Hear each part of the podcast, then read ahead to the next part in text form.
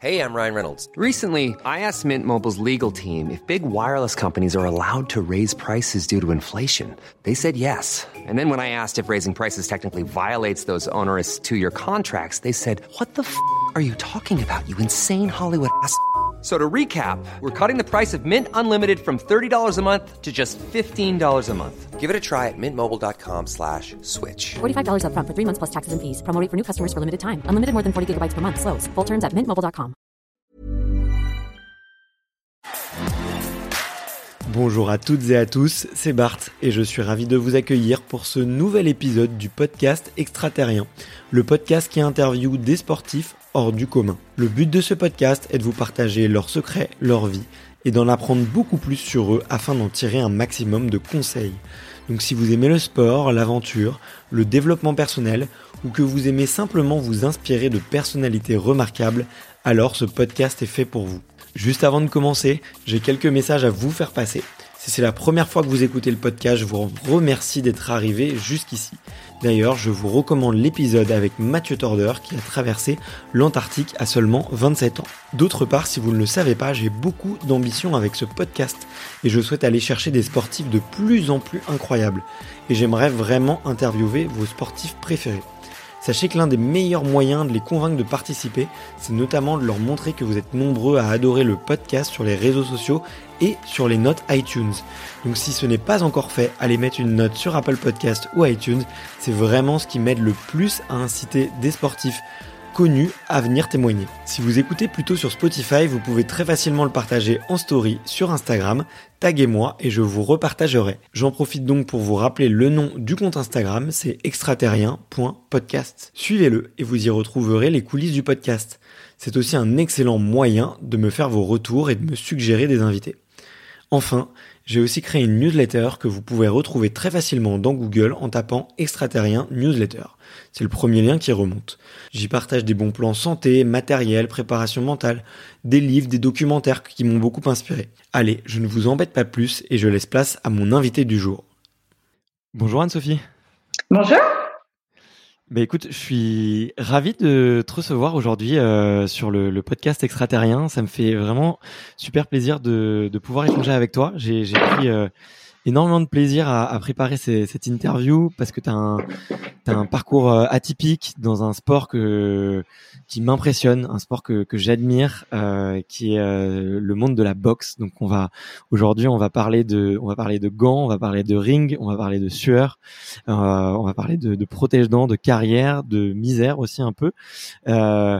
Comme je te le disais pour euh, pour l'intro, alors là tu vas déjouer mon intro classique, mais euh, la question euh, traditionnelle pour démarrer, c'est de savoir quel est ton premier souvenir de sport.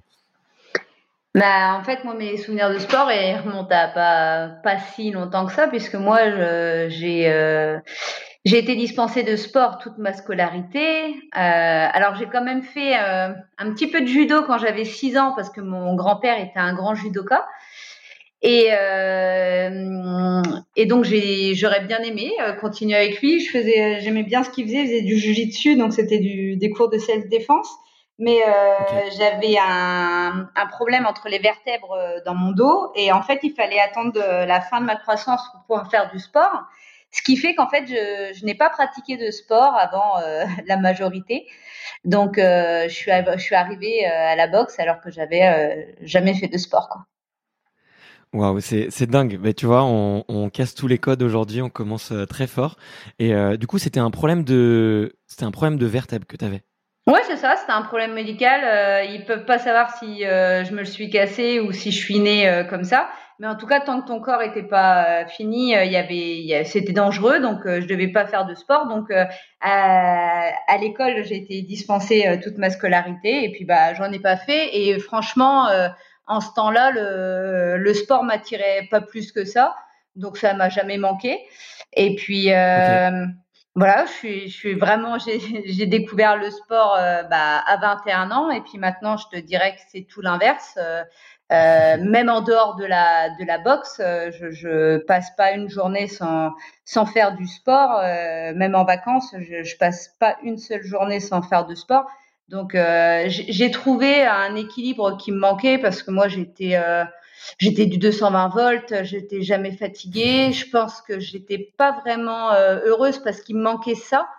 et en fait, le fait d'avoir trouvé le sport, ça m'a vraiment apaisé, ça m'a apporté quelque chose qui me manquait. Et voilà, pour moi, c'est ça a été une solution pour être bien. Ok, bah j'imagine parce que c'est vrai que quand je regarde euh, quelques vidéos de toi et quand je te vois sur le ring, j'ai du mal à imaginer euh, euh, quelqu'un qui puisse. Enfin, en tout cas, j'imagine quelqu'un de très dynamique, très actif, et j'ai du mal à te voir assis, assise en classe et, et, et calme quoi. Donc, t'étais peut-être une élève un, un, petit peu hyper, active, peut-être un petit peu, je sais pas comment dire, mais qui avait besoin d'exprimer son énergie comme comme un lion ou une lionne en cage.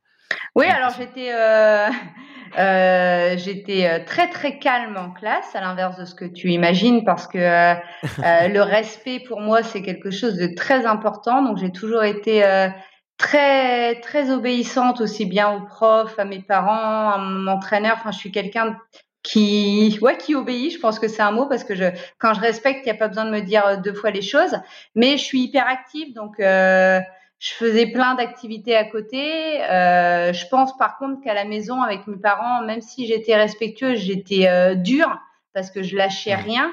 Et euh, ouais, je pense plutôt que voilà, je suis je suis dure parce que moi, si, euh, si, tu ne me fais pas faire quelque chose que je ne veux pas faire, et je veux toujours comprendre et savoir pourquoi je fais quelque chose.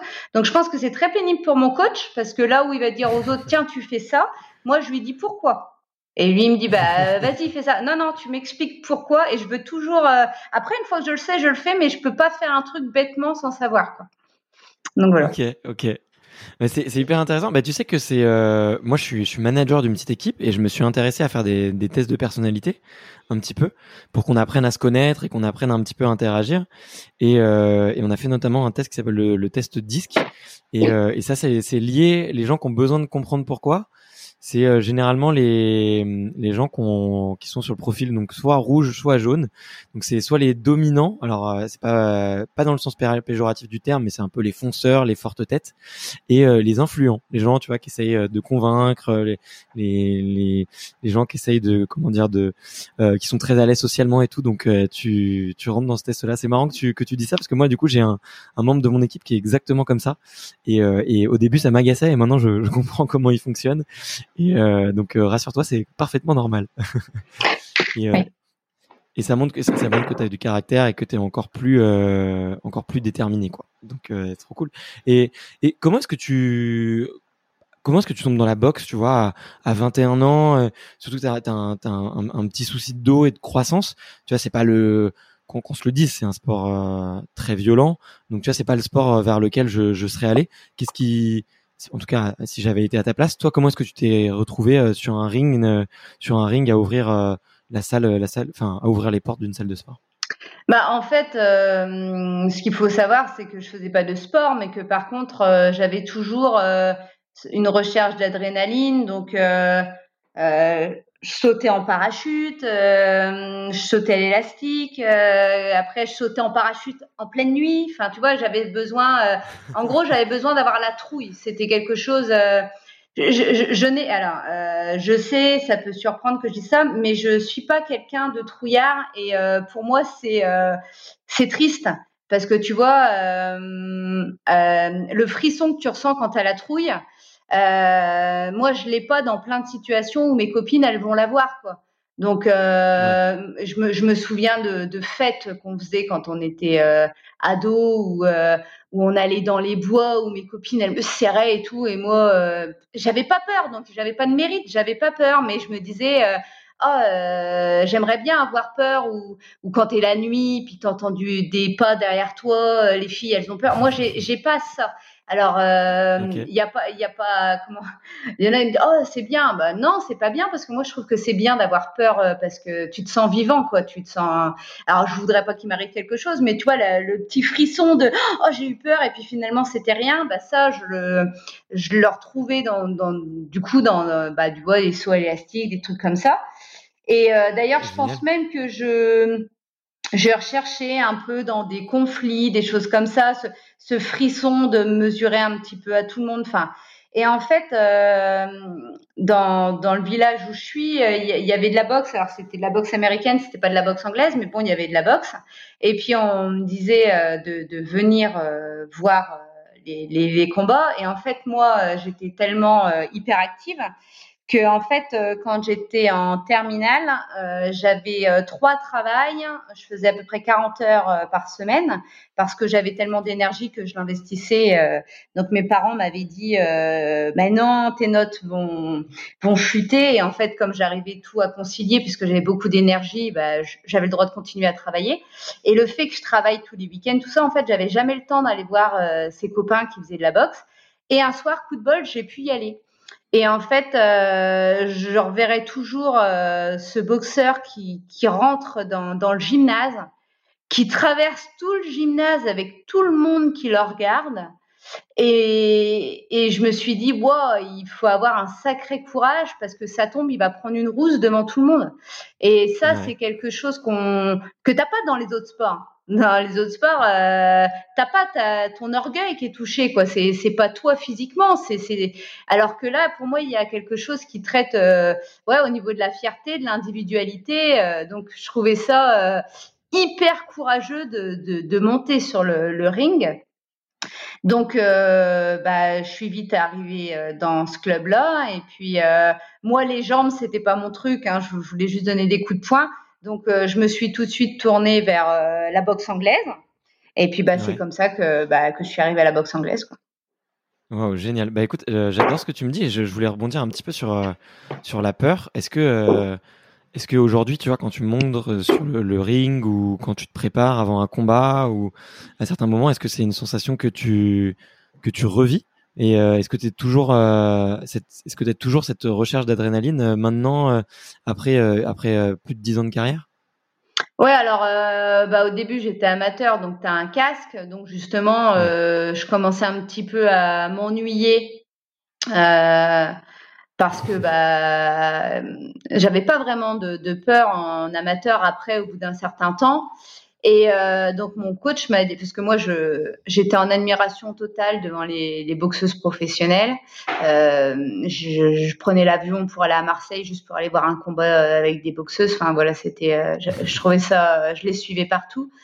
Et, euh, et il me dit bah passe pro, mais je dis ah, n'importe quoi parce que moi je suis je suis pas douée quoi. Moi je suis euh, moi je suis une petite guerrière euh, avec un gros cœur, voilà, qui je suis je suis courageuse, je m'entraîne beaucoup, mais bon je techniquement c'est c'est pas ça. Donc je lui disais bah non j'ai rien à faire dans dans le monde professionnel. Et euh, il me dit mais si si vas-y donc il, il m'a poussé euh, et puis bah donc c'est comme ça que je suis arrivée pro. Et en fait en pro euh, des fois il y a des gens qui disent oh mais oui mais bon t'as déjà gagné des titres. Mais en fait en pro même un combat euh, contre même quelqu'un qui a pas beaucoup de combats dans la mesure où t'as des des bandages durs hein, faut vraiment imaginer que je peux taper à main nue dans un dans un mur avec mes bandages hein, c'est comme si j'étais protégée on met 30 minutes sur chaque main pour, euh, pour te mettre des, des bandages autour des mains. Donc, c'est vraiment des bandages durs. Et en fait, à tout moment, euh, tu peux prendre un coup qui te, qui te met KO ou qui te sonne. Ou, euh, Et en fait, ça, c'est une sacrée adrénaline parce que tu sais que à, à la moindre erreur, tu peux retrouver, te retrouver le cul par terre ou KO. Quoi. Et du coup, bah, ça, ça fiche la trouille. Et, euh, et pour l'instant, monter sur le ring, euh, ça me retourne vraiment le ventre, j'ai des barres dans le ventre. Donc ouais, pour l'instant, j'ai toujours euh, les frissons qui font que, bah, que j'ai envie d'y retourner. Quoi. Ouais. Et tu penses que c'est cette, euh, cette peur du chaos justement qui, qui, te pousse à te transcender et, et, à battre ton adversaire? Non, la peur du chaos, euh, bah, j'y pense que quand je prends un seul coup où il fait tout noir. Sinon, j'y pense jamais. non, moi, c'est toujours la peur de décevoir. Euh, c'est très très très difficile. Euh, euh, j'ai fait mes 13 premiers combats en refusant que mon nom soit sur les affiches parce que j'avais tellement peur de décevoir des gens que je voulais pas qu'on sache que je faisais de la boxe. Donc ouais, moi c'est vraiment la, la, peur de décevoir. Mon entraîneur, il passe un temps considérable à m'entraîner il a, c'est lui qui croit en moi parce que moi j'ai jamais cru en moi. Donc euh, tout ce que je fais, je le fais pour essayer d'être à la hauteur de ce qu'il voit.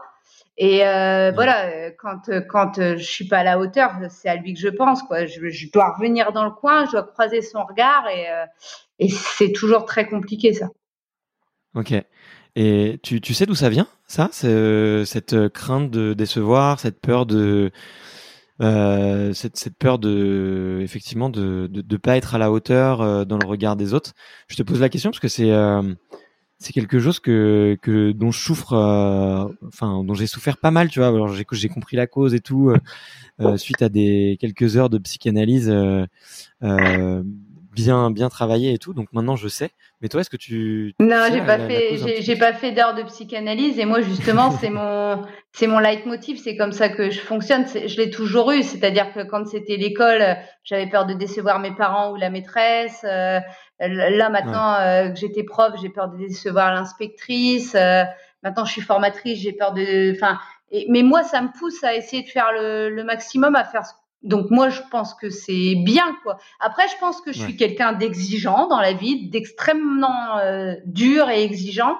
Que ce que j'ai euh, vraiment apprécié et qui m'a plu, c'était que mon entraîneur, c'est quelqu'un d'extrêmement exigeant. Je pense que jamais il ne dit c'est bien. Euh, je pense que d'ailleurs on en rigole parce que quand il te dit c'est pas mal, tu sautes, tu dis wouh j'ai fait un truc de malade parce que ça n'arrive jamais. Euh, Donc euh, et, et, en fait moi j'ai besoin de ça, j'aime bien les gens comme ça. Moi si j'avais un coach qui me disait oh c'est bien c'est super, ben en fait euh, ça me saoulerait parce que moi c'est pas ça que je pense. Moi je pense toujours il faut aller plus loin, il faut aller plus haut, faut faut pas s'arrêter là. Donc euh, c'est pour ça que ça ça matche bien avec mon coach quoi. Ok, ok, ok. Bah effectivement, c'est, c'est, c'est, c'est hyper intéressant ce que tu dis. Euh, bon, je, je, je ramène la, la, chose à moi une dernière fois, et puis après je, je, je ferme la parenthèse. Mais euh, moi, euh, du coup, l'étude sur moi-même, c'était un peu de, de ce qui, ce qui en a ressorti, c'est que c'était mon père effectivement qui m'encourageait très rarement, et que du coup, j'avais besoin de, effectivement, de, et j'avais la peur vraiment de le décevoir, ce qui était très exigeant aussi. Et du coup, maintenant, j'ai cette peur de, de, décevoir, et je suis hyper exigeant avec moi-même. Donc, euh, j'ai pas de coach maintenant, mais, euh, mmh. mais du coup, ça me fait euh, venir à, à une question comment comment est-ce que la rencontre entre une boxeuse euh, et un coach se fait? Est-ce que vous, ça a été le hasard qui a fait que vous étiez dans dans, dans le même club euh, euh, proche de proche de Reims, il me semble? Euh, est-ce que est-ce que ou est-ce que c'est toi qui es venu vers lui? Comment comment est-ce que tu, tu l'as rencontré? Parce que ça a l'air d'être une une relation euh, très très poussée. Tu vois, ça fait deux fois que tu que tu vraiment que tu tu, tu mets des tu taries pas d'éloges à son égard et, et, que tu montres à quel point il est important pour toi. Du coup, comment comment s'est fait cette rencontre? Bah écoute, euh, elle s'est fait que qui voulait absolument pas de moi. Donc euh, en fait, euh, moi je suis quelqu'un, je m'habille vraiment, je suis très féminine. Donc je suis tout le temps en talons aiguilles. voilà, je suis, je suis jamais en jogging à part quand je fais du sport. Hein, sinon, donc en fait, quand il m'a vu arriver dans le club, alors faut remettre les choses aussi il n'y avait pas de filles euh, en ce temps-là qui boxaient. Hein. En boxe anglaise, c'est arrivé en, en 1998 les, les, premières et euh, il y en avait pas beaucoup. Et en règle générale, les filles qui arrivaient à la boxe, euh, c'était des garçons manqués, quoi. Donc euh, lui, il avait eu une ou deux filles qui étaient venues, qui étaient un peu des filles de quartier, un peu garçons manqués, mais il avait jamais eu une fille qui arrive, qui a fait des hautes études. Enfin voilà. Et donc quand il m'a vu arriver dans le dans le club, lui, euh, sa pensée, mais que j'ai su plus tard, hein, mais ça a été, euh, bah non, je veux pas de cette nana dans le dans le club parce qu'elle va me foutre le bras avec les boxeurs, euh, ça va ça va dragouiller, ça va faire des trucs comme ça, et, euh, et lui, il voulait que ce soit bien carré et pas qu'on vienne perturber ses ses boxeurs, quoi. Donc en fait, quand je suis venue donc prendre des renseignements pour pour avoir une licence, pour euh, connaître les prix, tout ça, les jours d'entraînement. Euh, lui, il a dit aux autres non, non, ben elle, tu lui dis, euh, on est complet, euh, on prend prend plus personne, euh, voilà. Et le, le, trésorier lui dit, mais si, si, vas-y, tu, tu l'as fait payer, nous on encaisse, et puis de toute façon on va pas s'occuper d'elle. Et puis au bout de deux trois entraînements, elle reviendra plus parce qu'elle voit bien que qu'on s'occupe pas d'elle, quoi. Donc il a dit bon ok on fait comme ça donc euh, donc tu vois j'avais euh, ils avaient un projet pour moi euh, vachement ambitieux quoi. Et, euh, et donc en fait quand tu quand tu rentres dans ma salle tout le monde hein, c'est comme ça tu rentres et tu commences à courir on a une grande salle, elle fait 400 mètres carrés, donc c'est vraiment grand. Donc nous, on, on court tout le long de, du gymnase. C'est comme ça que tu t'échauffes. Et puis petit à petit, euh, euh, le coach t'appelle, il te dit bah toi tu, tu vas faire euh, du sac, toi tu vas faire de la corde, toi tu viens avec moi, je vais te faire la leçon, vous deux vous vous préparez. Enfin tu vois, il donne des directives sur ce que tu as à faire. Et donc moi je, courais, je courais. Alors bon, faut aussi que tu imagines, c'est que moi j'avais jamais fait de sport. Donc déjà courir 10 minutes, moi j'avais déjà un point quoi. Mais donc c'est tout, je, ralentissais et en fait ils, m'appelaient pas puisqu'ils avaient le projet de ne pas s'occuper de moi. Donc euh, c'est tout et au bout d'une demi-heure, 40 minutes, donc euh, moi dans moi je, je, je pétais les plombs mais il était hors de question que quelqu'un puisse voir que que ça m'agaçait quoi. Et donc les, les, boxeurs qui me voyaient courir alors que eux euh, ça, ça, faisait déjà 20 minutes que tout le monde bossait donc j'étais la seule euh, kéké qui était là à, à, courir en tournant dans, dans le gymnase me disaient euh, bah vas-y Anso les, les, gants ils sont là-bas va faire du sac enfin je dis non non le, le, coach il dit rien et en fait tout le monde voyait bien que j'étais mis à l'écart donc les garçons c'était dit oui bah c'est une fille on s'en fout donc gentiment ils me disaient mais si vas-y va au sac et moi je disais non non et dans ma tête je me disais euh, on va voir qui va être le plus con des deux parce que moi je craquerai pas et euh, moi je vais revenir tous les jours. Et euh, donc en fait l'entraînement commençait à 18h et puis à 20h30 il fermait la lumière donc moi je courais et puis il me disait bah Sophie tu prends ton sac c'est fini. Donc j'avais bien couru donc je reprenais mes affaires et je revenais le lendemain. Et le lendemain, rebelote, euh, il me calculait pas. Et puis à 20h30, il me disait Sophie, tu prends tes affaires, c'est fini. Et puis j'ai fait ça pendant deux semaines. Euh, en le maudissant euh, au plus profond de moi. Je pense que pendant que je pourrais, euh, alors au moins j'étais en train de prendre de la condition physique, hein, mais euh, je pense que mentalement je, je, l'ai bien euh, insulté de tous les noms parce que je me disais c'est pas possible. En plus il me regardait parce que ça attirait sa curiosité cette gamine qui venait courir et et qui s'arrêtait pas de courir et qui disait bien bonjour monsieur, au revoir monsieur. Et puis euh, donc ça a duré comme ça pendant deux semaines et puis au bout de deux semaines, euh, il m'a appelé à venir dans le ring avec lui et j'ai eu le droit à la leçon. C'est le truc euh, qui est donné qu'aux professionnels ou aux amateurs qui vont faire un combat, enfin surtout pas à quelqu'un qui a jamais fait de boxe. Et, euh, et, en fait, euh, bah, ça lui a plu, quoi, ça, de voir que j'étais déterminée, que je lâchais rien, euh, d'entendre quand les autres ils me disaient, bah vas-y arrête, non non, euh, l'entraîneur ne m'a pas appelé, j'attends qu'il m'appelle, je respecte ce qu'il dit. Il voyait, il entendait ce que je disais. Donc en fait, ça lui a plu. Et en, donc il a tout de suite su que moi, en ce temps-là, j'étais professeur des écoles. Donc, en l'espace de six mois, il est passé à je m'occupe pas de toi. il m'a fait passer les diplômes d'entraîneur pour m'occuper euh, des enfants dans la salle. Donc, tu vois, là, on, on a vraiment. Et donc, il m'a dit, euh, je me rappellerai toujours quand je suis devenue entraîneur au bout d'un an, il m'a dit, euh, tu sais, euh, moi, j'ai jamais réussi à garder des entraîneurs euh, plus de 3-4 ans au bout d'un moment, parce qu'en fait, tu fais le second, tu es le deuxième. Donc, il me disait au bout d'un moment, euh, bah, ils ont envie euh, d'être le coach principal. Donc, soit ils vont monter leur salle, soit ils vont ailleurs pour avoir une place plus importante. Et il dit à chaque fois, j'ai comment j'ai formé avec moi des secondes, mais je les ai ga jamais gardés. Et moi, je lui ai dit, ouais, mais ça, c'est une histoire de mec, c'est une histoire de pouvoir. Moi, ça n'a aucun intérêt pour moi. D'ailleurs, je le faisais pour rendre service parce que je n'aime pas entraîner. Euh, donc moi, c'était vraiment parce que j'aimais bien les gamins et puis donc euh, voilà, j'ai si tu veux, nous les gamins, personne s'en occupait. Donc moi, comme je suis prof des écoles, c'est mon truc. Donc voilà, mais c'est pas, c'était plus le l'échange avec les, les, jeunes que que le, le d'être entraîneur en soi. Et je lui ai dit, oh, mais moi, euh, franchement, euh, voilà, je, je, suis contente. Je suis, euh, en fait, j'étais plus euh, heureuse de la confiance qu'il m'accordait, tout simplement, surtout vu comment ça avait démarré mais euh, j'avais pas du tout envie de monter ma salle ou un truc comme ça. Donc je lui dis t'inquiète, moi je, vais rester euh, seconde et je serai toujours seconde avec toi et je chercherai jamais plus. Et puis bah maintenant, tu vois, ça fait ça fait 16 ans, donc euh, il voit que effectivement ce que j'avais dit, bah ça fonctionne quoi. Ouais, tu l'as pas roulé. Non. Mais c'est votre histoire est, est, est, est, dingue quoi. Elle est, elle est super touchante. Alors j'en connaissais une partie et, et ça m'a fait ça m'a fait rire de, de, de t'entendre la raconter. Euh, c'est c'est dingue et C'est assez fréquent dans la boxe de garder son entraîneur aussi longtemps. Tu vois, j'ai l'impression que dans d'autres sports, non. Euh, tu vois, on. Alors, euh, dans la boxe, euh, on le voit. Enfin, moi, je vais, je vais parler pour moi. Je le verrais comme, enfin, je le vois un peu comme une trahison parce que t'as as, quelqu'un qui te porte au haut niveau et puis quand tu es au haut niveau, tu pars enfin, moi, ça ne me vient pas à l'idée. C'est-à-dire que de toute façon, euh, tant que je suis avec mon coach, euh, je boxe. Euh, le jour où il me dit j'en ai marre, j'arrête, bah j'arrête. Tu j'aurais même pas l'idée d'aller avec quelqu'un d'autre continuer.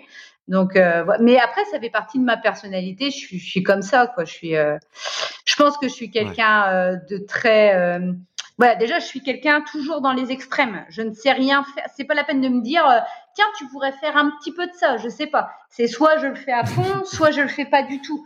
Donc euh, voilà, bah, et puis bon après euh, j'ai eu après moi j'ai eu la chance, c'est déjà que mon coach c'est quelqu'un qui a formé énormément de, de, boxeurs professionnels, donc je suis tombée sur un coach euh, extra et puis en plus bah une, une magnifique amitié là-dessus quoi. Donc euh, moi moi ma vie, mon coach il fait partie de ma vie, c'est-à-dire que dès qu'il m'arrive une nouvelle euh, je vais appeler mon coach comme j'appelle mon père pour lui annoncer une nouvelle qui est dans ma vie. Quoi. Il, il en fait partie. Quoi. Voilà, c'est intégrante. Ouais, c'est c'est super intéressant. Et euh, et si tu peux tu peux détailler un petit peu la la vie, enfin le comment dire le la relation peut-être que vous avez, mais en dehors de la boxe, tu vois. Moi, je sais que c'est pour certains athlètes, c'est difficile, tu vois, de faire une scission entre euh, le coach et euh, peut-être en dehors l'ami ou euh, la personne ou le mentor ou un peu le confident. Est-ce que euh, toi c'est toi c'est ton coach et, et c'est toujours ton coach euh, à tous les moments ou ou est-ce que tu vois il y a des moments où, où il pose un peu sa casquette d'entraîneur et et vous et, et, vous arrivez à avoir une relation un petit peu différente? Oh, euh, c'est le sport qui nous réunit. Après, pas forcément que la boxe, parce que tu vois, on va ensemble à Roland Garros, on va ensemble au rugby. Euh, euh, c'est mon coach, c'est quelqu'un qui aime la gastronomie comme moi, donc on fait énormément de grands restaurants ensemble. Donc tu vois, on fait pas que du sport, mais c'est c'est quand même ça qui nous lie. Et puis euh, c'est parce que, euh, enfin, pour moi, un coach, euh, on se rend pas compte. Je passe 25 heures par semaine avec lui euh, depuis depuis 16 ans. Oh non, c'est encore non parce que on n'échange pas sur nos vies personnelles ou des choses comme ça. Non, c'est vraiment c'est difficile à expliquer. C'est c'est quelqu'un c'est quelqu'un qui qui me connaît euh, ah oui, voilà, je, je, déteste montrer mes faiblesses, euh, mais c'est quelqu'un qui me connaît justement dans, dans les moments euh, où, je, où, je, suis faible. Donc, euh, chose que j'aime, tu vois, rien que le prononcer, ça me fait mal. Mais euh, donc voilà, c'est une, une autre relation, tu vois. C'est pas c'est même pas une relation d'amitié, c'est pas une relation familiale, c'est un, c'est un autre truc, quoi. Euh, après, je pense pas que ce soit valable euh, avec tous les coachs, mais euh, nous, c'est parce que, bah voilà, on, s'est bien trouvé, on s'est bien entendu. lui, il dit toujours que, bah, déjà, pour lui, la boxe, c'était pas un truc de fille, alors que maintenant, il pense totalement l'inverse, et c'est moi qui, qui lui ai montré ça. Euh, et il y a eu des, des tonnes de, de, situations où, euh, bah, par exemple, euh, je me suis cassé mon nez quatre semaines avant de, de, faire des championnats du monde. Et donc je me, je me casse le nez en sparring. Mon, mon, adversaire n'avait pas mis de casque, elle fait pas exprès, elle me, elle me met un coup de tête qui arrive pile sur mon nez et mon nez casse.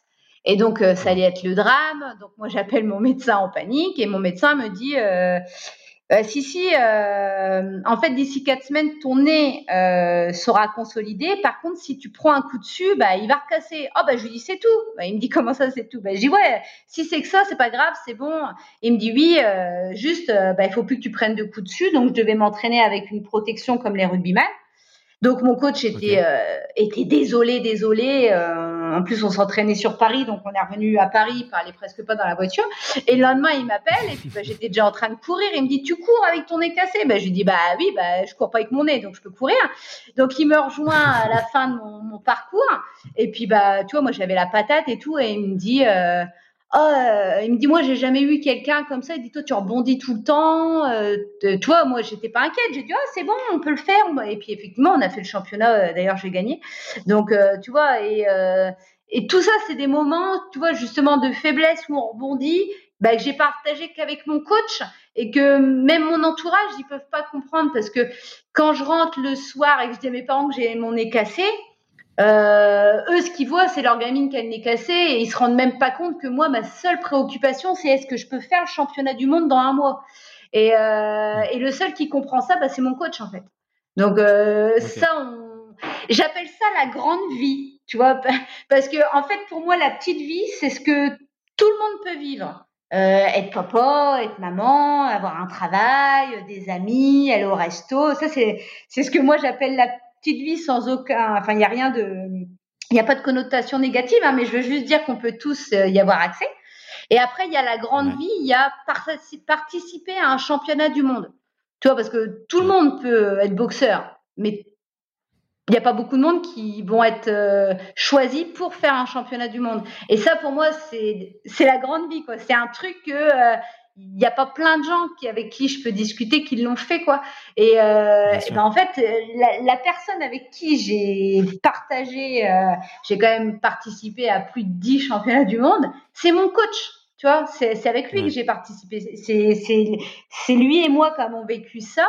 Et c'est des moments hyper importants dans ma vie que je n'ai partagé qu'avec lui. Et, euh, et, ça, en fait, tu vois, ça fait qu'on a une relation, ouais, ouais, très, très particulière du coup. Ouais. Bah écoute, merci en tout cas pour euh, nous avoir raconté avec autant de transparence tous ces moments parce que euh, effectivement, je pense que c'est très difficile de mettre des mots dessus et ça doit être difficile pour les, les, les gens qui n'ont pas forcément euh, une relation euh, euh, approfondie avec leur entraîneur ou leur coach et en tout cas c'est hyper touchant et on sent que bah que c'est un super beau duo quoi. Donc euh, tu vois je suis je suis rien que le fait de t'entendre en parler je suis heureux je suis vraiment très heureux pour euh, pour vous deux. Donc euh, et, et c'est c'est hyper inspirant en tout cas cette relation là euh, de voir à quel point euh, il t'a il t'a un peu il t'a un peu pris sous sous son enfin vous vous êtes trouvé quoi. C'est oui c'est ça. il y a, y a, une bonne il y a une bonne étoile pour il y a une bonne étoile pour tout quoi. Je, je, voulais justement rebondir un petit peu parce que tu as mentionné que c'était euh, que tu étais vraiment passionné par euh, les pros et que c'était un peu lui qui t'avait euh, poussé là-dedans. on en parlait juste avant de commencer. le passage en pro, ça veut pas forcément dire devenir millionnaire, loin de là. Mais le passage en pro, c'est enlever son casque et avoir des, des bandages beaucoup plus forts et du coup avoir des prendre beaucoup beaucoup beaucoup plus de risques euh, pour sa vie.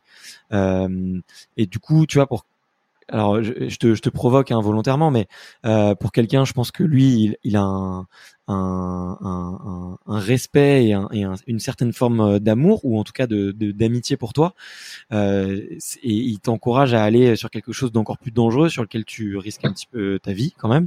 Euh, d'ailleurs je dis un petit peu mais non tu risques complètement ta vie d'ailleurs. Euh, est-ce que est-ce que c'est pas un peu antinomique d'ailleurs tu vois ce, le fait que ce soit lui qui t'a encouragé est-ce que tu peux nous raconter un petit peu la réflexion que vous avez eue euh, autour de ça?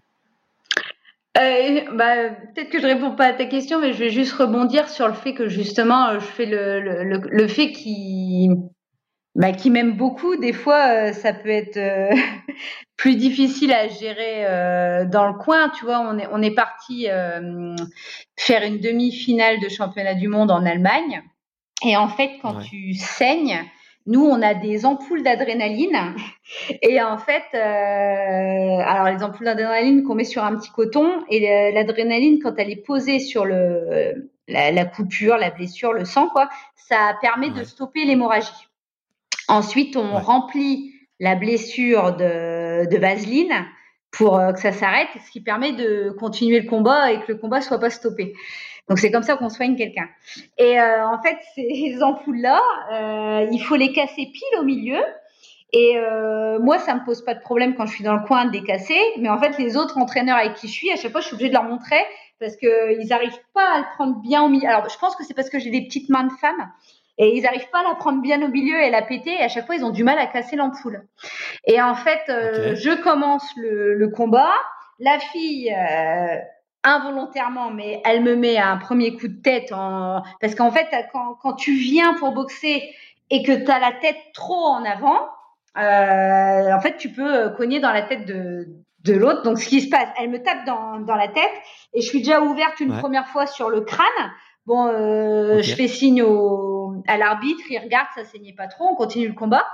Et euh, deuxième coup de tête, et là, elle me casse euh, l'arcade, et là, je te dis pas le sang. Je reviens dans le coin, et donc il essaye, donc tu as une minute hein, pour euh, soigner ton, ton boxeur, il essaye de péter ces putains d'ampoules, et il n'y arrive pas. Et c'est pas moi avec mes gants qui peut l'aider. Et on n'est que tous les deux. On a, on n'a pas, il a pas de second. On est partis que tous les deux. Et donc en fait, il n'arrive pas à les casser. Et, euh, et donc il s'agace, il s'agace parce qu'en fait, euh, bah, il voit.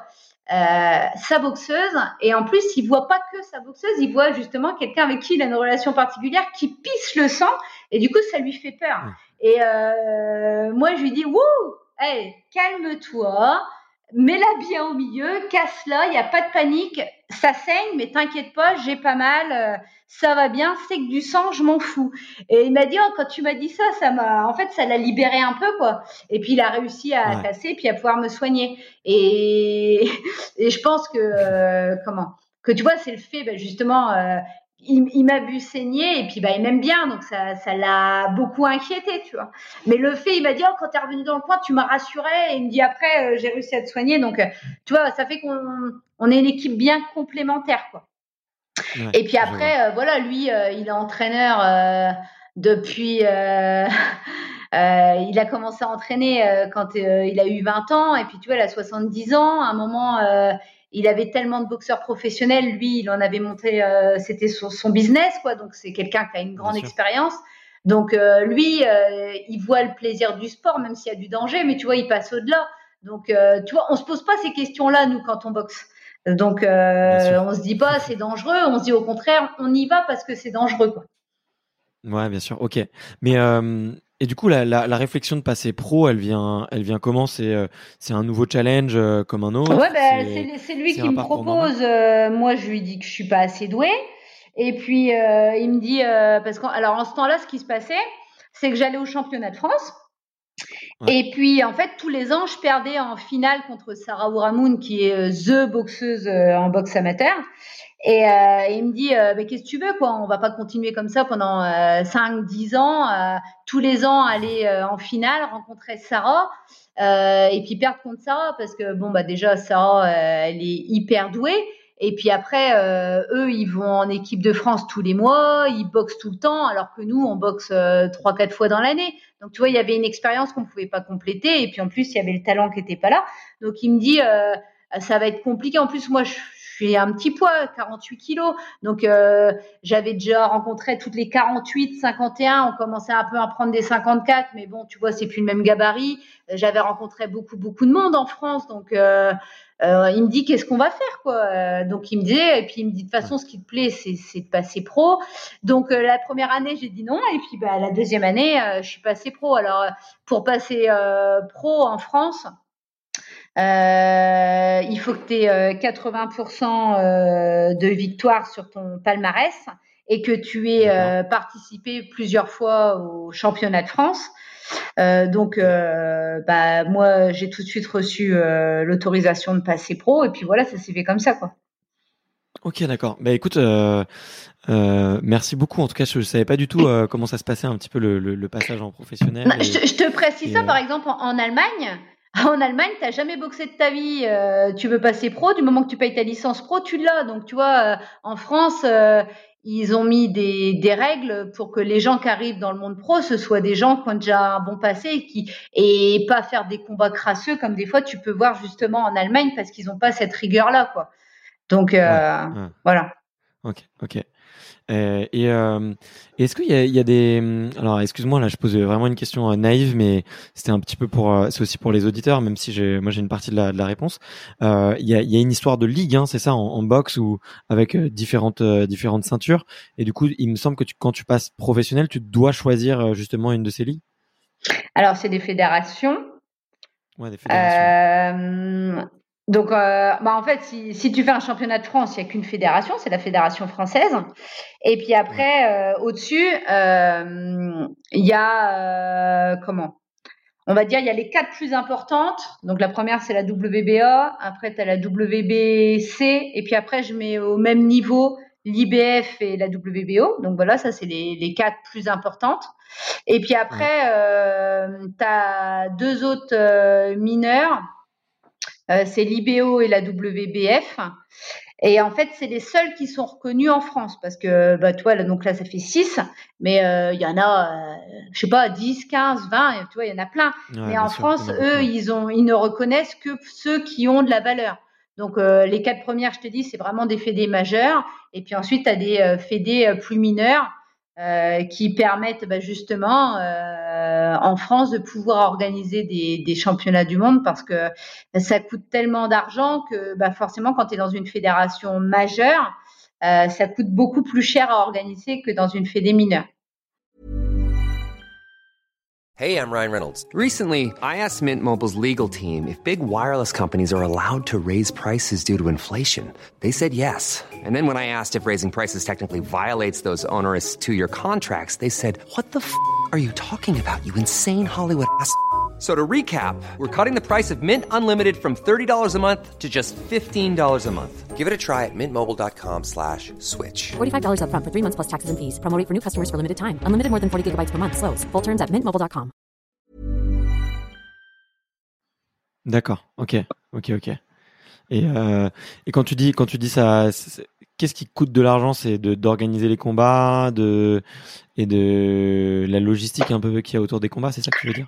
Bah, par exemple, euh, si tu veux euh, que je fasse un championnat du monde, euh, il Ouais. faut demander à la fédération française où je suis affiliée, il faut, leur il faut déjà leur payer une, une grosse taxe pour qu'ils acceptent que je puisse boxer. Donc, tu as déjà une taxe à Ouais. payer pour eux. Si tu fais un championnat du monde, donc tu es dans une, dans une autre fédération, donc tu vas repayer une très grosse taxe à la fédération.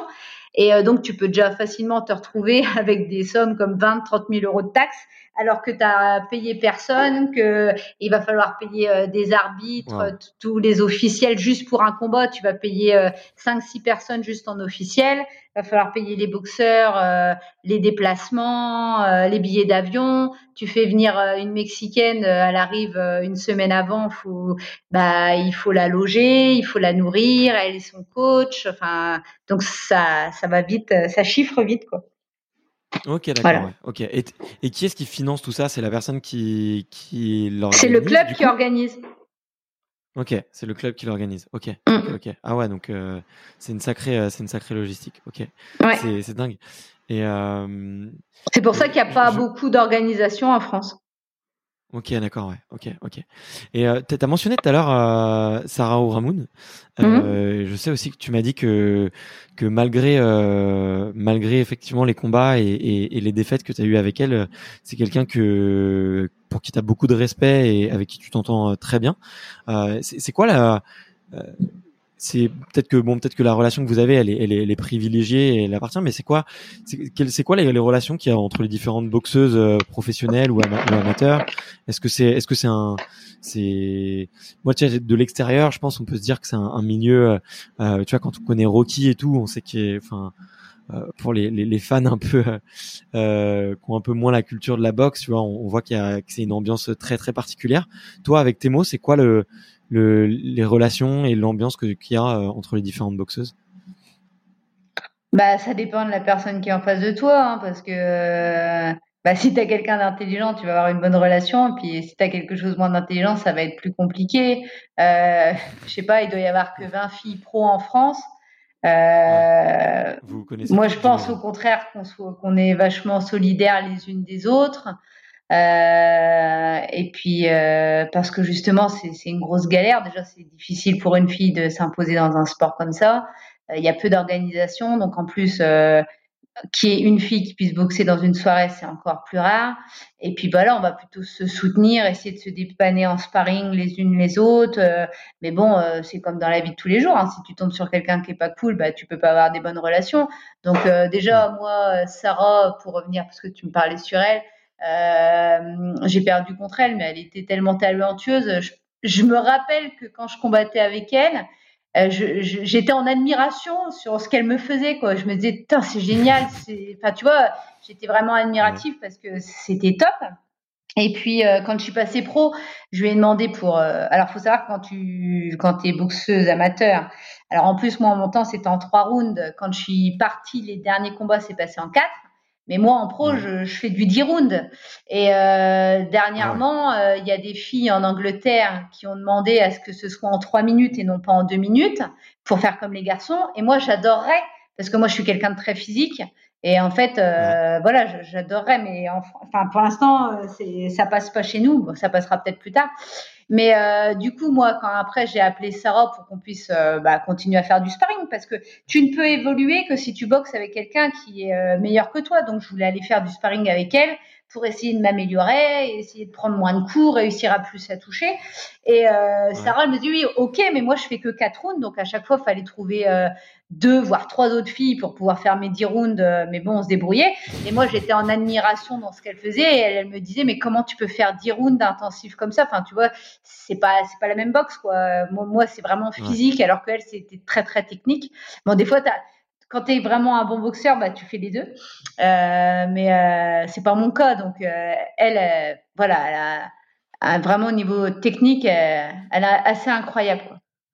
Ok, ok, ok, d'accord. Donc d'un côté, effectivement, il y a peut-être l'athlète la, très technique avec une boxe très, très je dirais pas le mot raffiné, je sais pas si c'est le bon mot, mais en tout cas une, une boxe bien léchée et de l'autre côté toi euh, beaucoup plus sur euh, euh, l'énergie, le, le, peps euh, et, euh, et, et l'endurance aussi j'ai l'impression parce que dire ouais, ouais. effectivement faut les tenir. Ouais. Ok et bah écoute ouais très très c'est c'est super inspirant de d'écouter ça et effectivement tu vois c'est les petits dessous que euh, que les auditeurs aiment bien aiment bien savoir, tu vois, euh, un petit peu. Alors je vais pas dire euh, les, les, les relations entre les différents sportifs. Je sais que. Tu sais, justement, moi je me je me bats un petit peu contre. Euh, bon, déjà par exemple, euh, c'était très très compliqué avec mon coach parce qu'il ouais. refusait que je souris sur les affiches de boxe. Et euh, j'ai réussi, euh, mais je lui dis, mais moi, le côté, je te regarde de travers et tout, c'est pas mon truc, quoi. Je lui dis, je trouve ça débile. Euh, je lui dis, moi, déjà, quand jamais tu m'en, tu peux écouter toutes mes interviews, jamais euh, je dis ouais, je vais la fracasse. Bah non, parce que dans ma tête, je me dis oh je gagne, j'espère que ça va bien se passer. Enfin, j'ai pas du tout cette confiance en moi, donc je vois pas pourquoi. Puis en plus, euh, c'est, enfin, c'est du sport, c'est pas de la bagarre, donc je, je, ne lui souhaite aucun mal à cette euh, personne-là. Donc, euh, donc à la pesée, ils veulent qu'on se regarde, ils appellent ça le face to face. Je trouve ça ridicule. Je déteste la pesée parce que donc justement moi alors, j'en suis à un point, la dernière fois, je souriais à mon adversaire pour lui montrer qu'il n'y avait pas du tout d'an... Mais du coup, mon coach, il me dit, ouais, mais on se demande si tu te fous pas de sa gueule. Alors, je dis, oh là là, je sais plus quoi faire. Enfin, tu vois, parce que moi, je déteste ça. moi, la personne, je la respecte. D'ailleurs, euh, souvent, je les connais pas. Hein. Je vais les boxer, puis je la reverrai plus jamais. Donc, enfin, euh, bon, c'est... Ouais. Je, j'aime pas le, le, côté, ouais, un peu film et tout ça. Euh, on le voit toujours hein, aux États-Unis des conférences de presse et moi dans ma tête je me dis mais euh, c'est c'est quoi ces gens-là? Enfin voilà j'aurais du mal à comprendre. Je me suis retrouvée avec des filles hein, qui me provoquent sur le ring. Je revenais dans le coin euh, mon coach était fin énervé. Je dis oh bah laisse tomber moi ça me ça me touchait même pas quoi parce que dans ma tête je me dis euh, ouais c'est c'est mon sport je m'en fous quoi. Enfin voilà moi c'est pas je suis pas du tout comme ça. quoi. Ouais. Et c'est c'est c'est un peu euh, c'est Mohamed Ali hein, qui avait été le, le premier à à bah c'était enfin, il était connu quand même. C'était une comme on dirait une grande gueule. Et, et des fois il était euh, même hyper insultant vis-à-vis -vis de ses adversaires. En tout cas c'est non c'est Tyson qui est comme ça. Et, et pas Mohamed Ali bah j'ai, enfin alors moi je vais te dire niveau boxe garçon c'est pas du tout mon dada. Moi je peux, tu peux te parler n'importe quelle fille, okay. je les connais toutes dans toutes les catés, je suis fan à fond. Les garçons euh, non, euh, mais okay. euh, de ce que j'ai de Mohamed Ali, c'est euh, quelqu'un qui se déplace très vite, un grand boxeur avec euh, vraiment, euh, c'est le styliste hors pair. Mais j'ai, j'ai, enfin alors après je sais pas, je sais que c'était toujours tendu avec Tyson, mais je sais pas. Là tu fais pas appel bah, à la bonne ouais, personne pour te répondre là-dessus. Non, bah, je suis, je suis quasiment sûr de moi. Je sais que bah, j'avais regardé le, son film euh, il y a, il y a, y a pas, il y a, ah, okay. y a pas si longtemps et, et c'est vrai que, ouais, il y a des, il y a des images de lui où effectivement il, il est, euh, il manque de respect complètement à, à, tous ses adversaires. Mais, mais bon, c'est une chose. Il y a, il y a, y a d'autres trucs euh, dans, dans la boxe, un peu dans ces clichés que, qui t'agacent et qui t'énervent, hormis euh, le, le, face to face justement. Il y a, il y a d'autres trucs comme ça qui te, que je trouve. Bah après, c'est, moi, c'est plus les questions questions des journalistes, quoi. des fois, tu vas passer 20 minutes sur une interview qui en dure 30 pour te poser des questions sur le, physique, quoi. Et ah bah oui, mais pourtant vous n'êtes pas moche. Enfin, tu, tu te dis non mais ils ont rien compris quoi. Enfin, où on est, le, gars il est censé être journaliste sportif et, et voilà. Non oui, mais alors si vous avez un cocard, mais tu la poses la question à un mec qui a un cocard quoi. Arrête deux secondes. Enfin, et du coup en fait ils se rendent même pas compte que quand ils disent ça au, niveau égalité homme-femme, on est on est à l'ouest quoi. Du coup bon bah ça ça ça m'agace. Et puis l'autre cliché, hein. Euh, bah en gros, euh, si j'avais pas fait de la boxe, j'aurais fait de la tôle. Enfin, tu vois, euh, moi je suis arrivée à la boxe, j'avais un master 2 en philosophie, euh, j'étais prof des écoles. Enfin, voilà, moi je euh, rien à voir quoi. Je suis pas du tout une fille de de de. Enfin, comme il. En fait, je pense que ça fait vendeur. Tu vois, s'ils pouvaient dire, oh, c'était une fille qui allait mal tourner, euh, elle se battait tout le temps dans la rue, enfin, même pas du tout, quoi. Donc, euh, enfin, voilà. Et donc, euh, bah, t'as as quand même beaucoup de, de, stéréotypes comme ça, quoi. Et puis après, il y a des drôles de réactions. C'est euh, les gens que tu croises, dès qu'ils te voient, ils disent, euh, ah ben, je me tiens à carreau, tu vois, comme si je frappais tout le monde dans la rue. Ou beaucoup de monde me demande, vas-y, tape-moi dans le ventre. Euh, c'est quand même bizarre comme réaction quoi. Donc euh, quand je croise des gens, vas-y, vas-y, alors ils sont là, ils, ils serrent leurs abdos, vas-y, tape-moi. Bah non, je vais pas taper, qu'est-ce que c'est Enfin, euh, bah voilà, tu vois. Donc donc ouais, je me dis oh, peut-être qu'on. Alors oui, par exemple, je suis quand même quelqu'un. Euh, je pense que je suis plutôt quelqu'un d'assez agressif, mais verbalement, tu vois. Je je veux dire, je me laisse pas faire mais j'ai pas recours du tout aux, mains enfin et je sais pas ce qu'ils s'imaginent les gens quoi. Donc euh, tu vois c'est ce genre de trucs encore ouais voilà le, les stéréotypes quoi un petit peu ce que véhicule euh, la boxe enfin, pour revenir à Sarah Ouramoun elle enfin au niveau des études elle a fait Sciences Po, elle a carrément monté son entreprise. Enfin, tu vois, euh, je, je, sais pas ce qui. En fait, pour moi, il y a tout quoi dans la boxe. Des fois, bah, tu as des filles plutôt masculines, des fois, tu as des féminines. Enfin, c'est comme dans la vie de tous les jours, quoi. Euh, tu as des gens qui ont fait des études, t'en as qui n'ont pas fait. Euh, tu as, des racailles, t'en as qui sont très bien. Enfin, c'est comme n'importe quoi. Alors que je pense que les gens, ils ouais, ils se représentent euh, une image euh, assez assez particulière quoi. Et, euh, et si tu veux, ça fait 16 ans, tu vois, et je me dis, oh, on me repose toujours ces questions-là, quoi. On me pose toujours des questions sur, bah oui, mais ça vous embête pas d'avoir des cocards sur le visage, enfin, tu vois, et et ça me gonfle parce que c'est pas ça des questions qui s'intéressent à mon sport ou je te dis, quand, quand, quand tu as une interview de 30 minutes, quand tu as parlé de 20 minutes de ça, alors que tu vois, tu vas rencontrer quelqu'un, que tu es plutôt dans, dans des trucs euh, technico-tactiques pour essayer de gagner et tout, et tu dis, en fait, il m'a pas du tout posé les questions importantes, quoi. Enfin, voilà. Mais ça, c'est des stéréotypes, ils sont toujours là. Euh, voilà. Bon. Bah écoute, excuse-moi, j'ai rigolé euh, un peu nerveusement, mais c'était tellement les, les, stéréotypes étaient énormes et tellement c'était. Oui, mais c'est toujours comme ça, c'est trop vrai. ça me faisait, en fait, ça me faisait plaisir de les casser avec toi, tu vois. Ça me faisait plaisir de, tu vois, de les mettre un peu en, de les montrer du doigt et tu vois, justement de prendre le temps d'en parler et de montrer que. Mais tu sais ce qui est, euh, ce qui est super, euh, qui est une sorte de petite victoire, c'est que euh, mon public rémois c'est un public familial. C'est-à-dire que quand tu viens à un championnat du monde que j'organise sur Reims, euh, c'est une salle de, de 2000 personnes, hein, c'est la salle de Renétis, et dans mon public, c'est que des familles avec des enfants, des poussettes, et parce que je pense que justement à Reims, j'ai cassé le fameux stéréotype et que j'ai amené euh, bah, les gens, euh, justement, ils voient plus ça comme comme de la bagarre, mais ils voient ça comme du sport. Et du coup, j'ai moi, j'ai vachement un public familial. J'ai, j'ai des petits gamins de 10 ans qui sont là quand je boxe, qui scandent mon nom. Et, euh, et ça, je trouve ça super bien parce que moi, j'ai connu 16 ans en arrière des salles où il y avait que des mecs et, et, pas une fille, quoi. Donc, d'ailleurs, moi, dans mon club, il y a énormément de filles. Euh, parce qu'en fait, moi, j'ai déjà j'ai ouvert la porte puisqu'avant ils voulaient pas de filles dans le club, donc tu vois, ça a ouvert les trucs, donc euh, ça, ça c'est plutôt bien, quoi. Ouais, ok.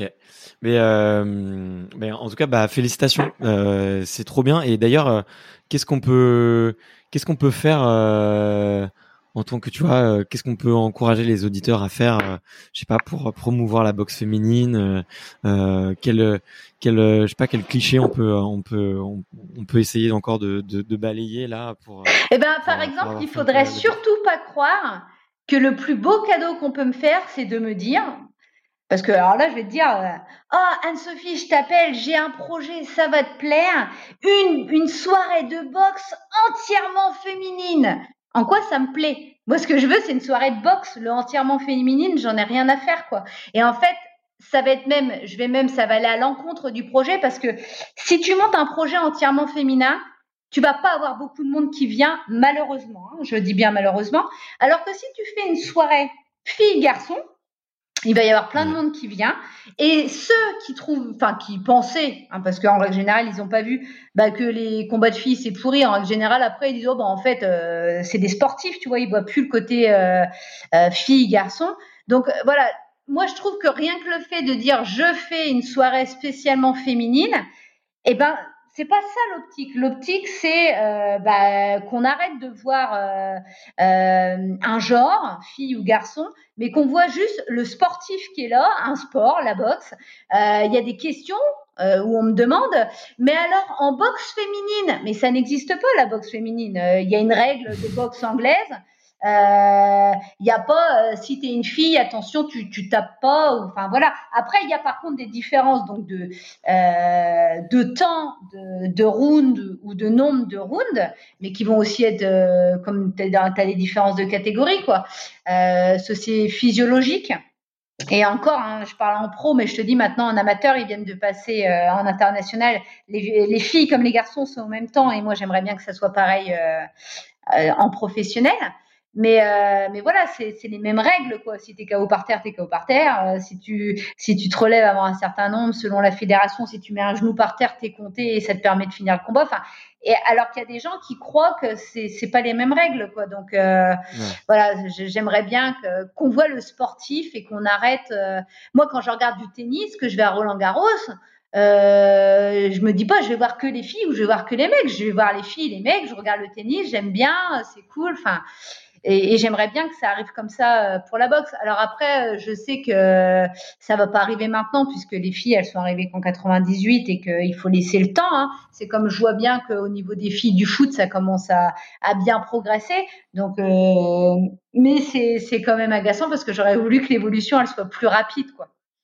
Ouais, bien sûr, bien sûr, c'est clair. Et euh, et tu vois, euh, là, tu es en train de dire qu'effectivement, il y a ça s'est démocratisé. Hier, ma ma petite amie, elle, me disait, euh, ma compagne, euh, ma compagne me demandait euh, si je pensais que Million Dollar Baby avait joué. Du coup, je me suis dit, je vais pas, je vais pas te poser la question, c'est c'est trop cliché ça. Mais mais tu sens que que tu vois, moi, j'ai l'impression que il y a des super boxeurs en France tu vois, on, a parlé de, de Sarah, il y a, y a, toi, euh, moi je vois euh, Nordine Oubali bientôt, euh, je vois extraordinaire. et je vois, je vois, je vois, je vois Tony Yoka et, et, et, sa compagne Estelle Mosley. Tu vois, je vois, je vois qu'il y a un vivier de gens qui sont en train de, de repousser les limites de ce qu'on faisait pas il y a, il y a 15 ans. Euh, est-ce que, euh, est-ce que, est-ce que tu vois, enfin, est-ce que tu penses pas que franchement on il y a, je sais pas, le, sport mérite d'être d'être plus développé ou mérite de passer à une, une vitesse supérieure. Tu vois, qu'est-ce qui manque en fait pour que pour que vraiment ces, ces athlètes-là puissent être, je sais pas, plus qu'internationalement connus ou puissent même euh, beaucoup mieux en vivre. Tu vois? Euh, bah, ce qui manque, c'est l'argent. Tu vois, c'est tout simplement. Avant, euh, Canal Plus euh, faisait euh, tous les jeudis soirs une soirée boxe et ils mettaient beaucoup beaucoup d'argent, donc ils sponsorisaient les galas, donc ça allait. Euh, maintenant, bon bah, ils, comment? Il y a toujours, ils sont toujours là, mais tu vois, ils, ils vont avoir, par exemple, un boxeur, ça va être Tony Yoka. Euh, super pour lui, mais euh, tu vois, c'est c'est pas tout le monde qui profite de ça, quoi. Donc euh, il a une super chance et tout. Donc en, en fait, ce qu'il faudrait, ce serait que, bah, si demain c'était médiatisé comme comme le foot, tu vois, bah, ce serait nickel. Donc c'est toujours un problème d'argent, quoi. Ouais, ouais, un problème de médias et de visibilité. Mais tu trouves pas d'ailleurs que bah il y a peut-être euh, ouais euh, je sais pas une petite mauvaise réputation sur la boxe qui fait que euh, qu'il n'y a pas la même qu'il y a pas la même engouement qu'aux États-Unis ou dans ou dans d'autres pays tu vois. Euh, et, je trouve enfin c'est c'est dommage tu vois. Moi de quand j'ai quand je préparais un petit peu l'interview je me disais mais il y a il y a, une, une, mauvaise image qui colle à un peu à ce sport et, je trouve que c'est vraiment dommage parce que c'est comme on l'a dit c'est que des clichés et qui sont pas forcément mérités et on peut le voir avec avec avec ta personne on peut le voir avec avec plein d'autres portraits qu'il y a dans la boxe et et c'était c'était cool. Enfin en tout cas c'est très intéressant de mettre ça en valeur avec toi euh, et, je suis et je me demande comment qu'est-ce que qu'est-ce qui pourrait faire que ça que ça change un peu mais euh, mais j'ai pas la réponse. Voilà, bah, je te dis il faudrait que ce soit plus médiatisé et puis bah après euh, voilà il faut qu'il y aurait de l'argent ça repartirait quoi Ouais, ouais, je, je, je, vois le, je vois le truc. Et, euh, et à ton avis, qu'est-ce qui fait que il y a autant de, de talents en France? Ou en tout cas autant de, de gens qui ont, qui ont réussi à, à, à, briller euh, à leur échelle, hein, bien sûr. Euh, bah parce qu'on a une, on a des bons entraîneurs, on a une, euh, on, a, on, a, voilà, on a, on a des bons entraîneurs. je pense que ça fait longtemps en France justement que qui sont en place. Comme tu le disais tout à l'heure, par exemple, des fois on peut trouver que c'est un peu un peu strict la Fédé pour euh, pouvoir permettre un passage pro, mais ça te permet d'avoir des gens de qualité et puis de, diminuer les, accidents. Euh, donc voilà, là-dessus, moi je pense, que c'est bien. Après, on, sait très bien, tu as, des pays qui sont connus. Euh, quand les filles, elles tournent en amateur, elles savent très bien que bah, quand les filles, par exemple, qui arrivent de Roumanie, c'est des filles, c'est des guerrières qui n'ont peur de rien, qui lâchent rien. Les italiennes, ça va être plus technique. Enfin, tu vois, chaque pays a ses qualités et ses défauts. Et, euh, donc, je, ouais, je pense qu'on a de la chance en France d'avoir des, bons entraîneurs, quoi. Ok, ouais, donc des bons clubs et une bonne école, et effectivement, c'est ça qui fait, euh, qui fait la différence. Mm-hmm. Euh, et je, je, voulais, je voulais te demander aussi, puisque tu as beaucoup de titres, tu es cette fois championne du monde, et ça fait quoi la, la première fois de, de, de remporter euh, la ceinture et, et alors euh, c'était il, me semble il me semble c'est quoi c'est c'est trois ans après ton passage en pro. Dis-moi si je me bêtise là je l'avais pas noté. Euh, ouais c'est ça à peu près ouais ça, ça, ça, fait quoi? C'est un sentiment d'accomplissement? C'est comment comment tu le fêtes? Ah bah déjà, j'ai jamais fêté un titre, mais euh, bah en règle générale, il y a beaucoup que j'ai organisé. Donc en fait, en gros, euh, pendant que tout le monde fait la fête, moi je suis au contrôle antidopage.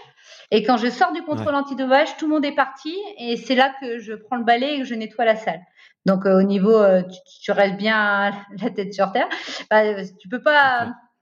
Ouais. Et mais alors le premier, le premier titre, parce que pour moi, chacun a une saveur différente. Alors le premier titre, euh, on avait une blague avec mon coach. Euh, à chaque fois qu'un coach téléphonait pour proposer un combat, on déconnait en disant euh, bah tiens il a appelé pour appeler pour proposer un championnat du monde. Enfin voilà. Et puis on sort de l'entraînement et il y avait le club de Sedan qui avait téléphoné et qui avait laissé un message en disant à mon coach euh, ah bah je voulais te parler d'un truc bah c'est pas grave euh, demain on vient à éperner un gala de boxe je crois que tu y es on en, on en parlera demain. Et donc pour déconner je lui dis euh, ah bah ça tombe il t'a appelé pour me proposer un championnat du monde et puis toi t'as même pas répondu. Et puis c'est tout. Et puis le lendemain donc je les laisse discuter entre eux hein, entre, entre entraîneurs et puis moi j'étais un petit peu plus loin dans la salle et quand je reviens vers lui, euh, je lui dis bah alors euh, qu'est-ce qu'il voulait euh, Et puis il me dit bah proposer un championnat du monde. Donc je rigole. Il me dit non non mais c'est vrai. Donc en fait la mairie de Sedan tous les ans voulait mettre en fait comme ils n'avaient pas un gros budget, et qui pouvaient pas donner à tous les sports, ils ont dit tous les ans on va mettre un gros budget au service d'un sport et on va tourner tous les ans. Et donc là ça tombait l'année où ils donnaient à la boxe et ils voulaient faire un gros gala. Et donc euh, bah, ils m'ont proposé un championnat du monde. Et euh, et moi j'avais 13 euh, combats et la fille en face elle avait déjà été cinq fois championne du monde. Donc pour moi c'était utopique irréalisable. Mais par contre, euh, comment tu peux dire non à une proposition de championnat du monde quoi? Donc euh, c'était euh, c'était incroyable de, de, pouvoir. En plus, dans les Ardennes, c'est là où je travaille. Enfin, c'est c'était dingue quoi. Donc on a on a dit oui. et puis si tu veux, pendant, on l'a su, ouais, je crois qu'on l'a su au moins sept ou huit mois avant parce que le, donc Jean-Louis Joly, qui était le, président du, du, club qui organisait, il voulait vraiment bien faire les choses, donc il s'y est pris euh, longtemps à l'avance. Et, euh, et, moi, ça fait que pendant tout ce temps-là de préparation, euh, j'ai fait que ça, de rêver de ce combat. Un coup, je le perdais, un coup, je le gagnais, un coup. Et en fait, la soirée a eu lieu et j'ai gagné. Et je pense que je suis allée me coucher en réalisant pas vraiment ce qui ce qui s'était passé quoi. je me suis réveillée le lendemain en me demandant si c'était encore un rêve de plus ou si c'était vrai. Enfin, c'était euh, c'était drôle comme comme sensation parce que c'était avait été tellement pour moi réalisable que d'avoir gagné, ça me paraissait euh, fou quoi. Donc euh, voilà, c'est voilà comment je l'ai ressenti. Ok, c'est dingue. Bah écoute, merci de merci de nous partager ce ce, ce petit souvenir. Et il euh, y, a, y, a eu il y a eu des, des victoires ou des, des combats qui t'ont qui t'ont marqué plus que les autres ou euh, euh non, encore je l'ai, je l'ai, non, non, je l'ai. Oh, bah si, des comment?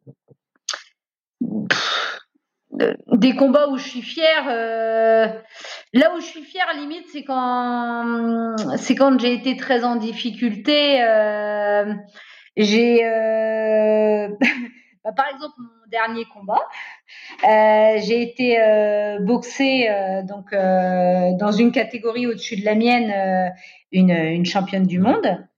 Et, en fait, c'est une fille, c'est une grosse guerrière. Donc, euh, on commence le combat et euh, on se comment? On se euh, donne vraiment des coups. Enfin, c'est, ça commence sur un ton, je te dis pas, hein, où tu te dis waouh. donc, on, on, donnait énormément, énormément de coups. Donc, un round, deux rounds, trois rounds. et moi, dans ma tête, je me disais, parce que je sais que je suis physique, ce que j'espérais, c'est qu'elle allait craquer parce qu'on était sur une haute intensité. Et euh, au quatrième round, je prends un coup euh, juste sur l'arcade et j'ai un œuf, un hématome de ouf. Alors, il euh, faut savoir que quand c'est comme ça, quand tu reviens dans le coin, ils prennent des fers et ils appuient dessus pour te le faire rentrer à l'intérieur pour pas que ça explose. Donc il y a une hémorragie. Oh. Donc et donc ça va être beaucoup plus long pour la cicatrisation, mais ça permet qu'il n'y ait pas de sang et tout ça. Donc c'est très douloureux. Et donc, quand je reviens dans, dans, dans, le coin, j'ai très très mal. Et je vois euh, mon coach euh, qui qui est pas tout seul, mais je les vois euh, très très inquiets dans dans leur regard. Et euh, je suis vraiment bien, bien, bien esquintée. Et je leur dis euh, non, non, non, mais on n'arrête pas de combat parce que eux c'est ça. Hein, on arrête, on arrête. Non, non, on n'arrête pas de combat. On, on y va. Euh, comment L'arbitre vient. Je dis ça va bien, j'ai pas mal et tout. Donc moi je, j'ai jamais perdu avant la limite et je ne veux pas perdre avant la limite. Donc je dis non, ça va bien. Et donc à partir de là, euh, cette blessure-là, euh, en gros, je sais qu'on est mal barré, quoi. Et euh, puisqu'en en plus de l'autre côté, bah, elle va taper encore de plus en plus dessus, quoi. Et donc on est au quatrième round et t'en as 10 quoi. Et donc euh, bah, j'ai continué. Euh, je pense que j'ai presque supplié à partir du huitième round à l'arbitre et à mes coachs de me laisser finir ce combat-là. Et on a fait la guerre jusqu'au bout. Donc je savais très bien que bah, j'étais en train de perdre, hein, euh, mais euh, j'ai rien lâché. Donc tu vois, il y a ce côté j'ai rien lâché. Euh, J'arrivais à avoir super bonne figure auprès du, du des coachs et du, de l'arbitre alors que j'avais très très mal. Mais euh, c'était tellement important, important pour moi d'aller au bout. Euh. D'ailleurs après il y a plein de gens que j'ai vu qui ont dit oh mais il fallait arrêter le combat avant. Mais non, pour moi c'était c'était top parce que alors bien sûr c'est c'est catastrophique hein, pour moi parce que je le vis comme ça. Hein. Faut pas croire que je le vis comme oh j'ai perdu. Non non, c'est la fin du monde. Euh, donc euh, j'ai j'ai perdu. C'était c'était très très dur. Euh, j'ai j'étais hyper esquintée parce que en plus après bah ton visage y gonfle puisque tu as repris des coups dessus donc euh, t'es magnifique à souhait et euh, avec euh, bah, j'avais mes élèves le lundi en classe hein, donc voilà et donc tu arrives, tu dis au gamin, bah oui, je sais, je suis, je suis pas belle, mais vous inquiétez pas, ça va. Et euh, mais j'étais quand même, euh, c'est compliqué à expliquer ce que je ressens parce qu'à la fois, euh, je suis tellement, je me sens tellement une grosse crotte de perdre mon combat, j'ai honte, je me sens nulle, enfin, et en même temps, je me dis, euh, tu lâches rien, euh, t'en as rien à foutre de la douleur et t'y vas. Donc, tu vois, ça compense un tout petit peu. Et euh, mais euh, voilà quoi, à, la fin, c'est si tu veux, c'est moins grave que si on avait arrêté le combat ou où là, ça m'aurait fort embêté. Voilà. Ok, ok. Bah, merci de nous partager en tout cas ta relation à la défaite euh, parce que euh, c'était sans filtre et je pense qu'il y a beaucoup de il y a beaucoup d'athlètes de, haut niveau qui qui, qui n'osent pas dire tout ce que tu as dit et je pense qu'ils pourtant ils vivent ils vivent la même chose que, que toi. Mais euh, mais euh, waouh quelle histoire et, et je savais pas pour le, le coup de d'écraser euh, l'œuf là. J'ai si en fait ça te permet quand, quand tu as un hématome tu vois si tu reprends un coup dessus après surtout quand ça fait un œuf tu vois, ça peut, euh, ça peut saigner, ça peut s'abîmer et tout. Alors, en fait, ils ont des, en fait, au pied du ring, tu as des fers dans, dans une boîte avec des glaçons, dans une petite thermos, quoi. Et en fait, euh, quand, quand ils voient que tu as pris un coup, hop, on enlève. Et en fait, ils appuient sur tous les endroits où tu as pris des, des coups pour, euh, justement, avec les fers, ça te met du froid, donc ça te permet à tes hématomes d'avoir mal. Et quand tu as un gros œuf, et eh ben, en fait, on le repousse à l'intérieur. Donc euh, ça, c'est pas du tout agréable. Parce qu'en plus, après, c'est long à cicatriser. Euh, voilà. Mais bon, c'est tout, hein, c'est comme ça. Ça fait partie du jeu, ok. Ouais, c'est ça. Écoute Anne-Sophie, l'heure a vachement tourné, j'ai pas vu le temps passer. Euh, pour généralement pour euh, pour clôturer un peu, j'ai quelques questions. Euh, c'est un petit peu les questions du public, tu vois, des questions un mmh. petit peu génériques. Euh, et, tu peux y répondre du tac au tac, ou si tu as envie de, de, les détailler, on peut on peut prendre le temps. Et euh, la première, c'est de savoir c'est quoi une une bonne journée pour toi? C'est une journée où je me suis pas ennuyée. Ah, cool. Mais c'est la, la réponse est simple et droite au but. Bah, en fait, euh, c'est l'unique objectif de ma vie. C'est-à-dire que je passe ma vie à, à, me remplir des plannings entiers de choses à faire parce que si jamais je m'ennuie à un moment, c'est quelque chose, c'est une grande souffrance pour moi. Euh, donc je remplis des plannings entiers, mais je, je peux très bien me lever et dire je change tout. Euh, l'imprévu me, me, plaît aussi. C'est juste que c'est rassurant pour moi de savoir que tout est bien rempli parce que je ne peux pas passer. Euh, euh alors euh, c'est pas forcément des activités. Ça peut très bien être lire un livre, hein, mais en tout cas il faut pas que j'ai un moment où je vais m'ennuyer. Ça je ne supporte pas. Ne pas savoir quoi faire. Ok. Mm.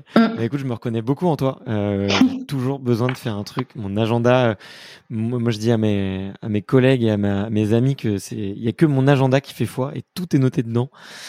tout. Et quand quand quand j'ai des proches qui qui le regardent, ils me disent mais tu, tu, fais des pauses à des moments ben, Je lui dis, ben oui, regarde des moments, j'ai 10 minutes de trou dans mon agenda. et je... donc, euh, donc effectivement, euh, je me reconnais beaucoup en, en, en ça. quoi. Euh, tu as mentionné euh, en tout début d'interview que tu avais euh, généralement la barre au ventre avant de, avant de monter sur le ring et que, et que tu avais peut-être un petit peu la pression.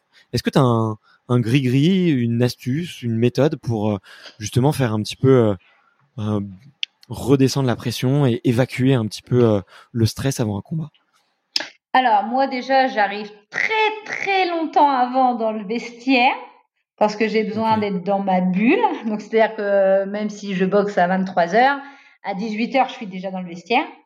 Et euh, je suis déjà dans le vestiaire en tenue et tout. Hein. Il n'y a, y a, pas de souci, je suis prête à monter.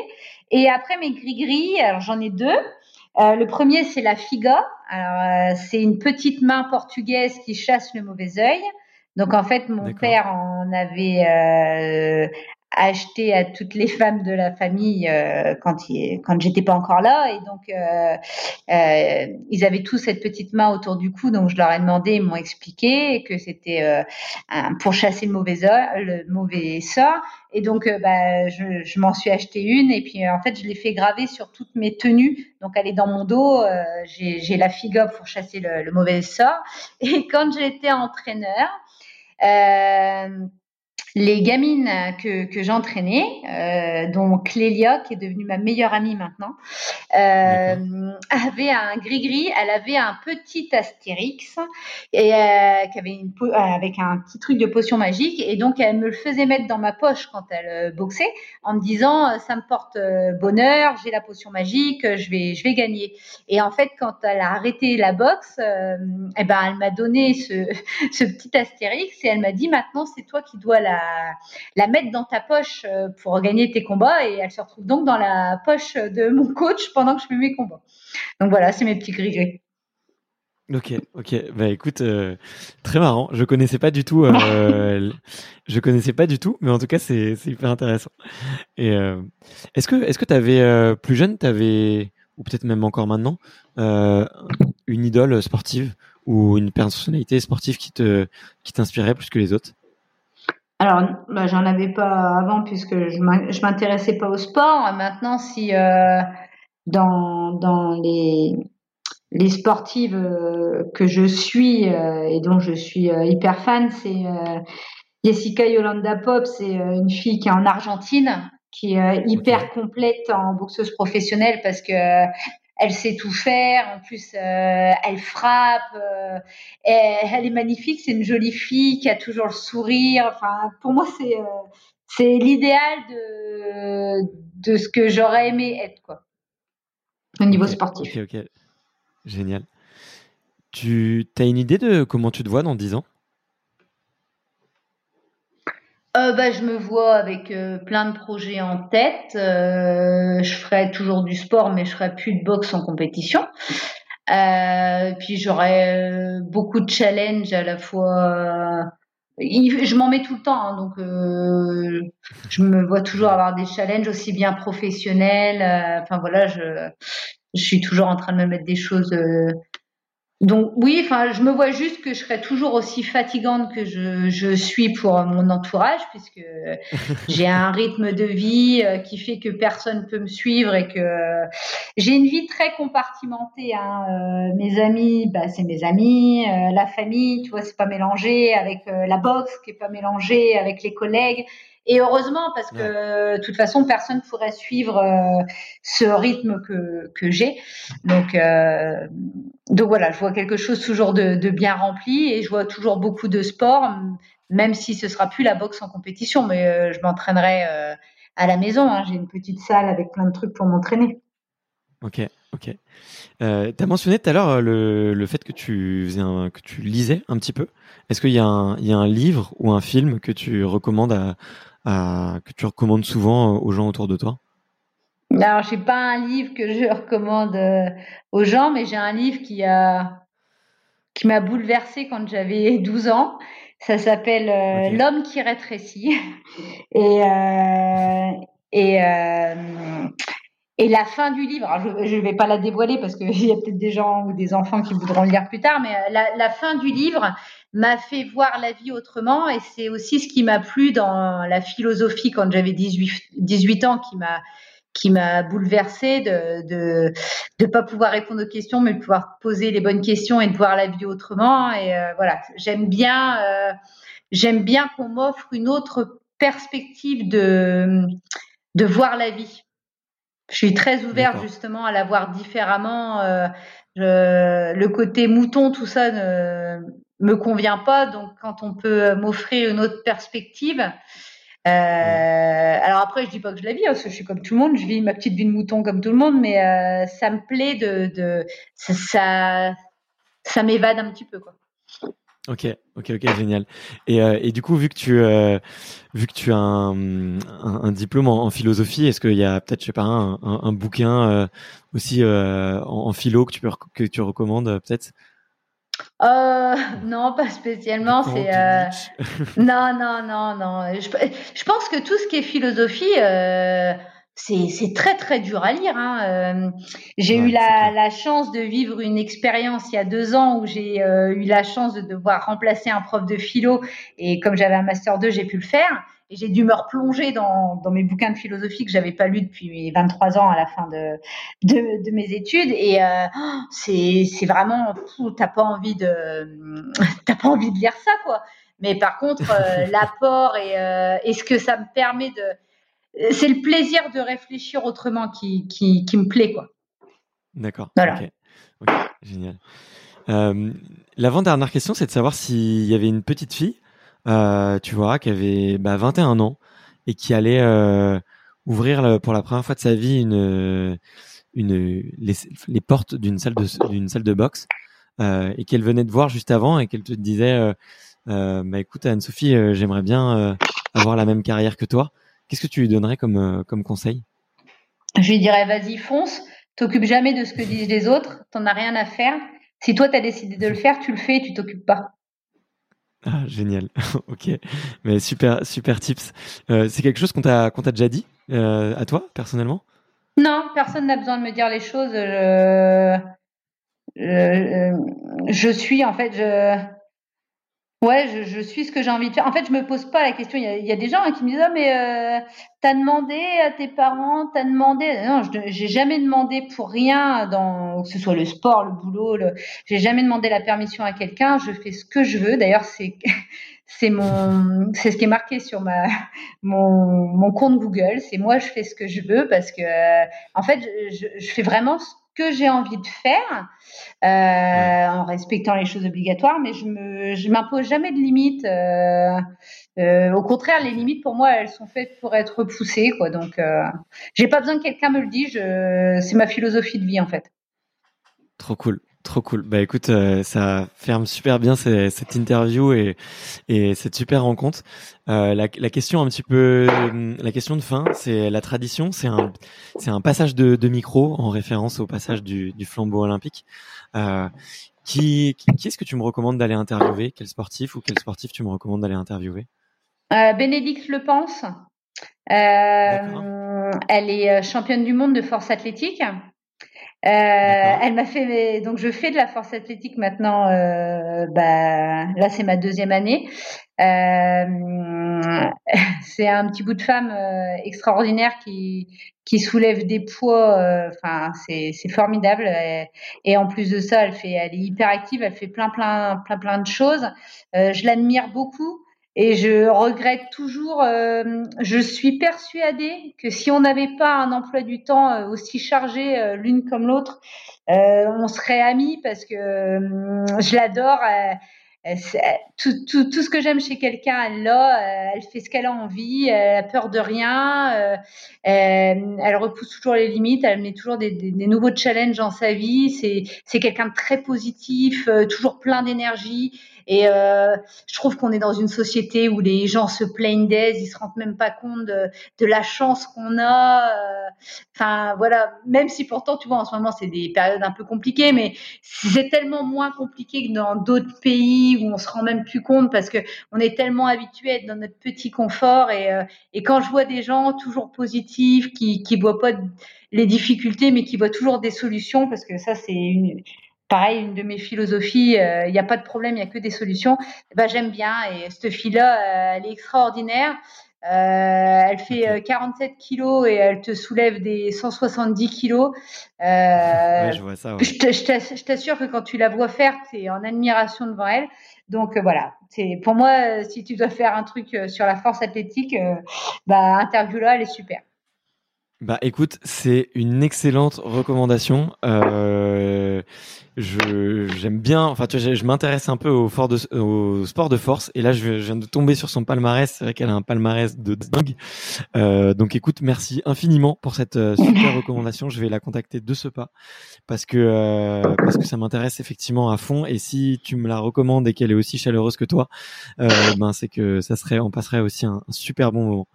Euh, écoute, merci, merci infiniment Anne-Sophie. J'ai passé un, super moment en ta compagnie. C'était une super interview. J'espère que que les auditeurs euh, qui nous écoutent encore euh, seront d'accord avec nous. Euh, qu'est-ce que peut-être juste pour terminer, où est-ce que où est-ce qu'on peut rediriger les, les auditeurs qui, qui, te suivent et qui ont un petit peu envie de, suivre son, ton actualité? Alors j'ai un j'ai un Facebook hein, Anne-Sophie Dacosta mais qui est blindé puisqu'on peut pas avoir plus de 5000 et par contre j'ai un Facebook officiel toujours pareil Dacosta Anne-Sophie. Et c'est c'est moi qui qui réponds c'est avec moi qu'on discute. Donc n'hésitez pas je, je prends un grand plaisir à échanger avec euh, les gens. Euh, euh, je les trouve formidables. Tu sais, on n'a pas eu le temps d'en parler tout à l'heure, mais moi qui vis très très mal la défaite, quand j'ai eu la défaite, j'ai vraiment eu honte. Et tu rencontres des gens dans la rue qui viennent et ah là félicitations. J'ai bah non j'ai perdu. Bah oui mais d'accord mais avant tu avais gagné et puis c'est tout tu vas regagner la prochaine fois. Enfin et le la gentillesse des gens, le soutien c'est quelque chose que je je m'attendais pas et un grand grand plaisir. Et donc, je, moi, j'adore euh, discuter avec les, gens, euh, prendre du temps. Donc, il faut pas hésiter. Euh, voilà, je suis que sur Facebook. Alors, j'ai un Twitter, mais c'est pour le boulot, donc je j'y vais pas pour la boxe. Et voilà, moi, c'est Facebook. Ok, ok, génial. Mais écoute, merci infiniment Anne-Sophie et je te souhaite tout le meilleur pour, pour la suite. Bah, moi aussi, je te remercie de, m'avoir fait participer euh, à l'émission et de prendre euh, du temps pour euh, m'interviewer. Ça, ça me ferait presque penser que je suis intéressante, donc c'est super agréable et valorisant. Donc, je te, je te remercie beaucoup d'avoir pensé à moi. Bah écoute, tu l'es, je te rassure, et j'ai passé un super moment et je suis pas euh, quand quand quand j'ai un très bon feeling avec les gens, je le dis et quand j'ai passé un bon moment et que l'interview va être bien, je le dis aussi. Voilà, euh, voilà. Bah, ça clôturera cette euh, cette petite interview. Merci encore et écoute euh, et à très bientôt du coup. ok, à bientôt. Salut. Merci d'avoir écouté cet épisode jusqu'au bout. Si vous êtes encore là, c'est sûrement que l'épisode vous a plu, donc n'hésitez pas à le faire savoir autour de vous et à vous abonner pour ne louper aucun épisode.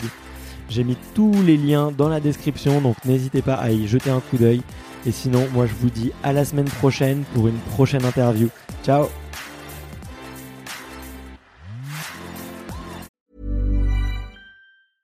The biggest names in tennis are coming to Paris for the most anticipated Roland Garros in years. Tennis Channel Plus is your place to watch. Stream every court from your phone or smart TV live in HD. Experience three weeks of unparalleled tournament access as the world's top players in tennis face off against each other. Will the veteran champions continue their dominance, or will a fresh face emerge to challenge their legacy on the clay courts? Daily live coverage of this epic showdown begins Monday, May 20th. Don't miss a matchup. Stream it now with Tennis Channel Plus to be there when it happens.